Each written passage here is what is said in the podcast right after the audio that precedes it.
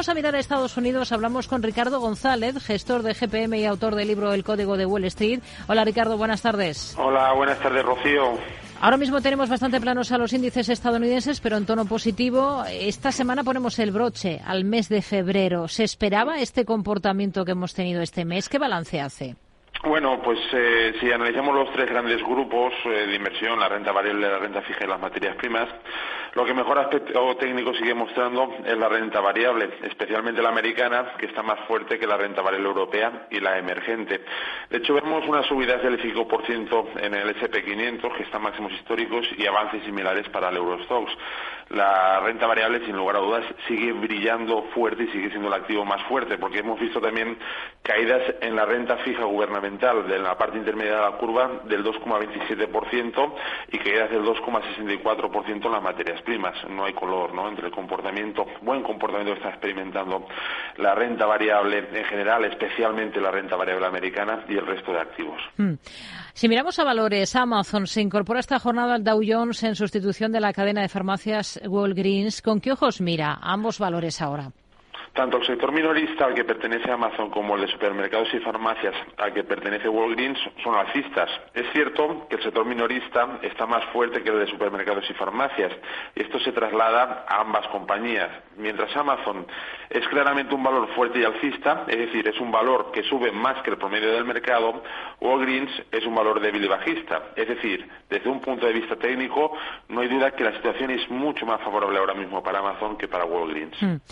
Walmart, visión para esta compañía. Hoy, como hemos contado, se hace efectivo ese split que divide en tres el valor de sus acciones. Es un movimiento que es neutro para los inversores. Esto lo tienen que tener muy claro, ¿no?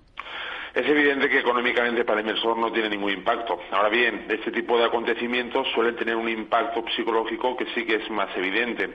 A pesar de que se suele decir que los splits buscan aumentar la liquidez, lo que no deja de ser cierto, el objetivo final o paralelo, según queramos verlo, eh, es provocar la sensación de que el valor en cuestión no está tan caro como antes o que está más barato que antes.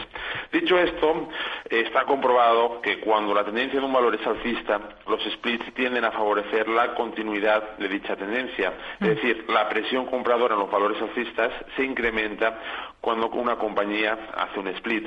Veremos si ese también es el caso de Walmart, cuya trayectoria alcista está vigente, aunque muestre algo de debilidad relativa respecto al promedio del mercado. Sabemos que Katie Good, la consejera delegada de ARK Invest, ha reducido su exposición a los chips después del boom de Nvidia. En concreto, se ha deshecho de más de 2.300 acciones de Nvidia y de casi 8.600 de TSMC, el gigante taiwanés de los semiconductores. En lo que va de año, Nvidia se ha disparado, no hay que olvidarlo, en torno al 59%. ¿Es una buena estrategia amarrar parte del beneficio, vender una parte? Bueno, pues depende de la estrategia que se siga. Si el método que seguimos eh, de inversión busca sacar partido de reversiones a la media, uno de sus pilares fundamentales son las recogidas de beneficios, como las que estás hablando. Ahora bien, en estrategias seguidoras de tendencia, que a la larga tienden a ser más rentables que las de reversión a la media, aunque también son más volátiles, no hay que precipitarse en las salidas. Personalmente, a la hora de invertir utilizo estrategias seguidoras de tendencia y mientras Nvidia no ve alterada la tendencia en la que se encuentra, no veo motivo para cortar beneficios. Hmm. Visión para Alcoa, que ofrece más de 2.000 millones en acciones de la australiana Alumina. El sector metalúrgico está muy débil, cual no escapa de esa debilidad sectorial, con una evolución de la cotización que es muy negativa. El valor opera cerca de mínimos anuales y lo está haciendo con una gran debilidad. Este tipo de valores débiles hay que evitarlos y antes que cualquier revés que veamos en el mercado tienen más papeletas de experimentar un mayor sufrimiento. Ahora mismo, desde luego, eh, es un valor que me guste técnicamente. Hay varias compañías que presentan resultados al cierre de esta sesión en Estados Unidos. Una de ellas es, eh, de ellas es Zoom, la compañía de por técnico, ¿cómo ve al, valor ahora?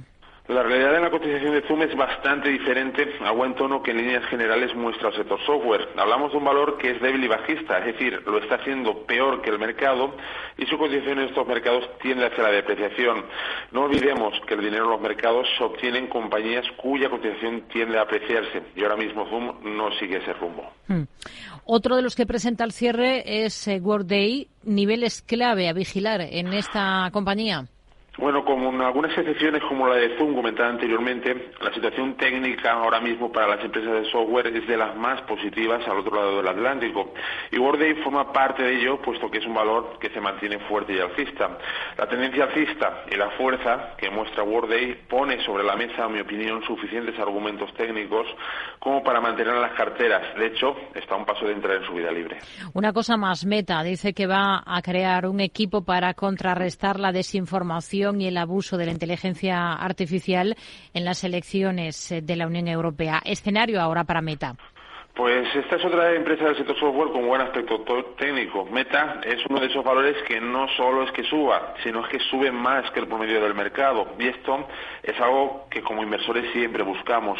Está en subida libre, es decir, no tiene resistencias por delante que entorpezcan más altas, más altas, perdón.